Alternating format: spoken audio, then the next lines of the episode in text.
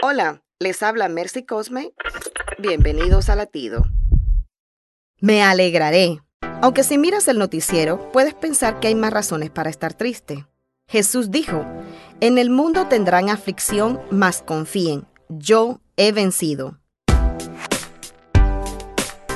El profeta Habacuc expresó, aunque la higuera no florezca, ni haya fruto en las vides, aunque falle la cosecha del olivo y los campos no produzcan alimentos, aunque en el aprisco no hayan ovejas ni ganado alguno en los establos, aún así yo me regocijaré en el Señor y me gozaré en el Dios de mi salvación. Jehová, el Señor, es mi fortaleza. Hoy te invito a decir, qué Dios tan grande tengo, y verás cuán pequeños se vuelven tus problemas. Latido les llega a través del ejército de salvación.